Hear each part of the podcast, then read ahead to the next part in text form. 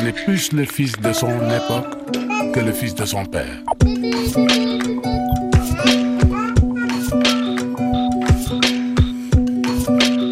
Parents, enfants, d'ici et d'ailleurs.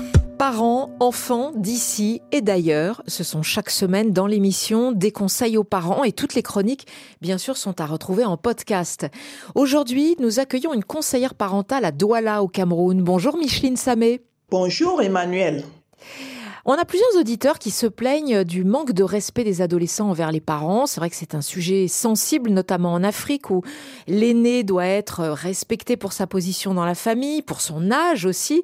Sauf que dans la vie quotidienne, euh, il y a des dérapages. Exactement. D'ailleurs, ça me rappelle l'histoire de cette dame. Cette scène se passe en Afrique. Elle est allée faire les courses avec son véhicule et elle revient avec ses achats dans la malle arrière. Lorsqu'elle arrive chez elle, elle appelle son adolescent pour venir décharger les choses qu'elle a apportées pour les installer dans la maison. Et l'adolescent, depuis la chambre, lui répond qu'il ne peut pas venir parce qu'il est occupé et que ses sacs ne pèsent d'ailleurs pas si lourd que ça. Elle n'a qu'à les enlever elle-même. C'est carrément embarrassant de voir de façon aussi frontale l'arrogance de son enfant. Oui, pas très sympathique en effet. Mais alors pourquoi, Micheline, les adolescents éprouvent le besoin de répondre? Pourquoi ces écarts de langage chez les ados? D'une façon naturelle, en ce qui concerne les règles de politesse, l'enfant naît, je vais dire, un peu comme une page blanche, vous comprenez? Ça veut dire que c'est à nous les parents de montrer aux enfants les règles de politesse. Bonjour, s'il te plaît, je t'en prie, je suis désolé. Toutes ces choses et bien d'autres doivent être apprises à l'enfant. Il ne naît pas avec ça.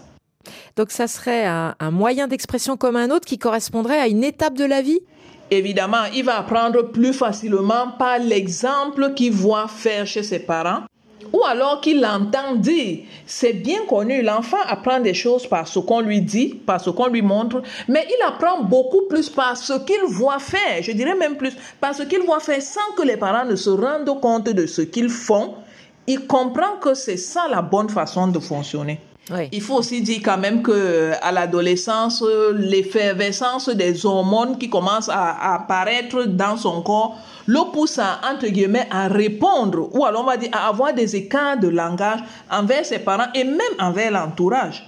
Parce que c'est à ce moment-là que chez le jeune garçon commence à remonter, par exemple, la testostérone, l'adrénaline chez la jeune fille, les oestrogènes, progestérone, ainsi de suite.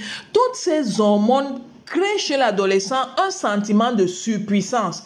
Il pense qu'il peut faire plus que ce que vous êtes en train de dire, à la limite que vous l'infantilisez. Bon, Micheline, qu'est-ce que vous pouvez répondre aux parents qui veulent avoir des solutions pour gérer au mieux cette situation?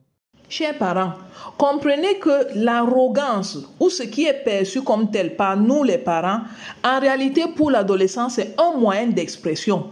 Ou alors c'est un moyen d'arracher sa liberté.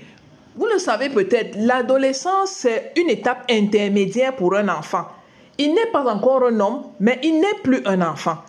Sauf que les parents considèrent l'adolescent comme un enfant et l'adolescent, lui, se considère comme un homme. Alors, sa façon d'afficher son nouveau statut d'adulte. Et puis, il faut savoir aussi que les adolescents ont tendance à marcher en bande. Et généralement, dans ces bandes, qui sont des groupes d'amis, entre guillemets, il y en a qui sont plus grands que et qui dicte la loi. Alors votre chien adolescent que vous avez à la maison, qui se prend déjà pour un homme, pour montrer à son groupe d'amis qu'il n'est plus un enfant, qu'il n'est pas un fils à papa, il faut qu'il utilise un langage à la limite ordurier pour être accepté dans son groupe d'amis parce qu'il pense que là-bas, il faut être un dur. Il faut démontrer qu'on est un dur pour montrer qu'on est un homme. Parce que malheureusement, lui, il pense que c'est ça être un homme, avoir des écarts de langage. Et Micheline, est-ce que vous pouvez dire aux parents en quoi l'exemple de leur propre attitude est primordial? Chers parents, parlez à vos enfants. Parlez-leur de cœur à cœur pour qu'ils soient informés de la gêne que cause leur attitude à vous et au reste de la famille. Expliquez-lui comment vous aimeriez que les choses soient. Expliquez-lui que vous voulez qu'il ait un langage bienveillant et expliquez-lui qu'est-ce que vous entendez par langage bienveillant. Expliquez-lui pourquoi il doit avoir ce langage bienveillant parce que ça va favoriser un environnement paisible, un environnement d'amour à la maison. Évidemment, vous allez commencer vous-même par utiliser un langage bienveillant lors de cet entretien pour qu'il n'ait pas l'impression que vous êtes en train de le juger, de le condamner, auquel cas il risque de se braquer et vous n'aurez pas l'effet escompté.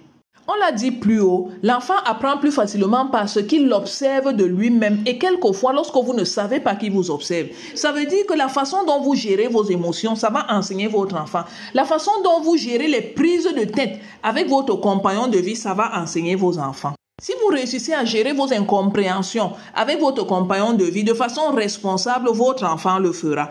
Maintenant, si malgré toutes ces précautions, l'enfant a toujours un langage arrogant envers vous, vérifiez son cercle d'amis. Il est bien possible qu'il y ait là-dedans des enfants qui n'ont pas l'éducation que vous donnez à votre enfant et malheureusement, à leur contact, votre enfant a tendance à copier ce qui n'est pas bien.